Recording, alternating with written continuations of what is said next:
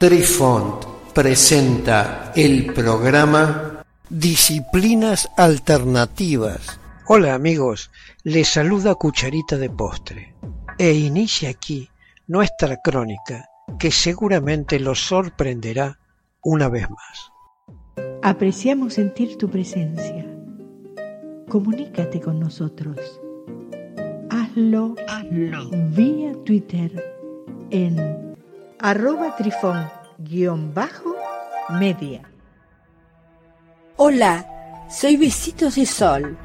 En el programa de hoy escucharemos Carl Jung y el modelo de la mente. Carl Jung afirmó que existía algo llamado espíritu a finales del año 1800 y a principios de 1900 la gente seguía sin creerle.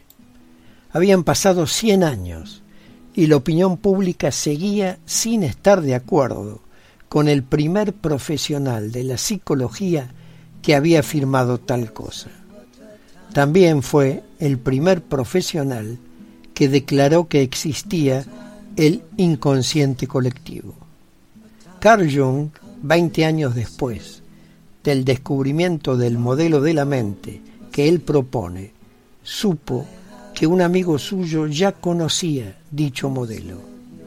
De hecho, ese amigo viajó a China justamente para estudiarlo. Los chinos conocían desde hace miles de años este tema y tenían símbolos que representan cada una de las funciones de la mente. Todos nacemos con una mente que posee cuatro funciones principales, que son emocional, físico, instinto e intuición e intelecto.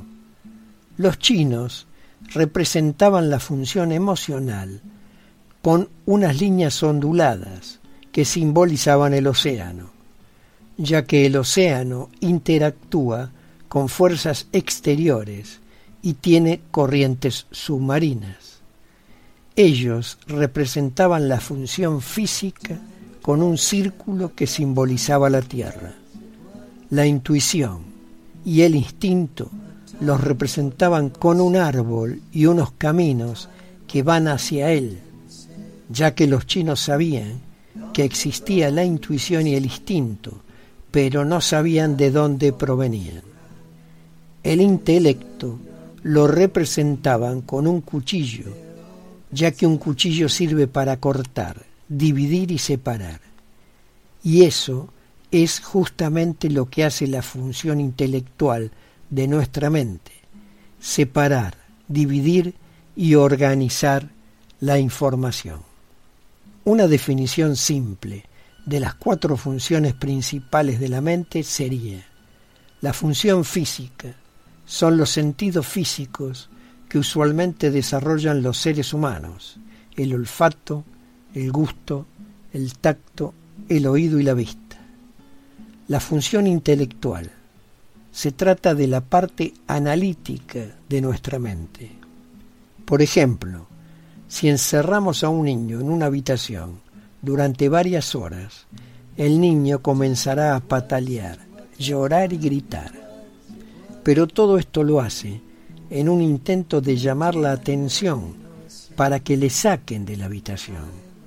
Si no lo sacamos, después de un tiempo puede que el cansancio por el esfuerzo realizado haga que se quede dormido.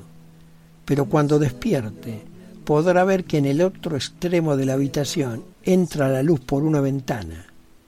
Inmediatamente mirará a su alrededor y quizás descubra una silla que seguramente utilizará para salir por la ventana. Esto es precisamente lo que hace el intelecto.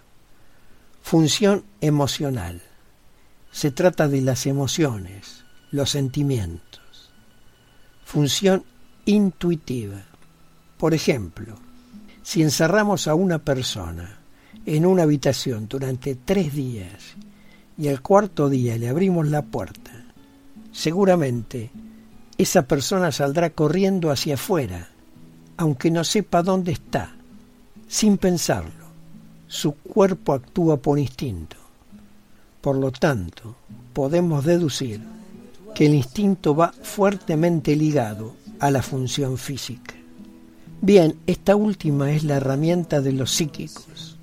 Es una herramienta de recopilación de información. Carl Jung afirma que desde que nacemos estamos recopilando información constantemente, lo que es una teoría bastante aceptada hoy en día. Toda esta información pasará a formar parte de nuestra biblioteca personal, que los investigadores denominan inconsciente personal.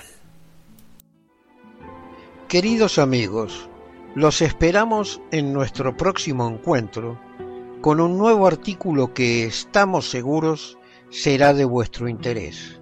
Un cálido abrazo para todos. Adiós. Apreciamos sentir tu presencia. Comunícate con nosotros. Hazlo, Hazlo. vía Twitter en arroba trifón-media. Este episodio lo encuentras en Anchor, Spotify y en tus plataformas favoritas. Hasta siempre amigos. Besitos de sol y cucharita de postre les dicen gracias por pensar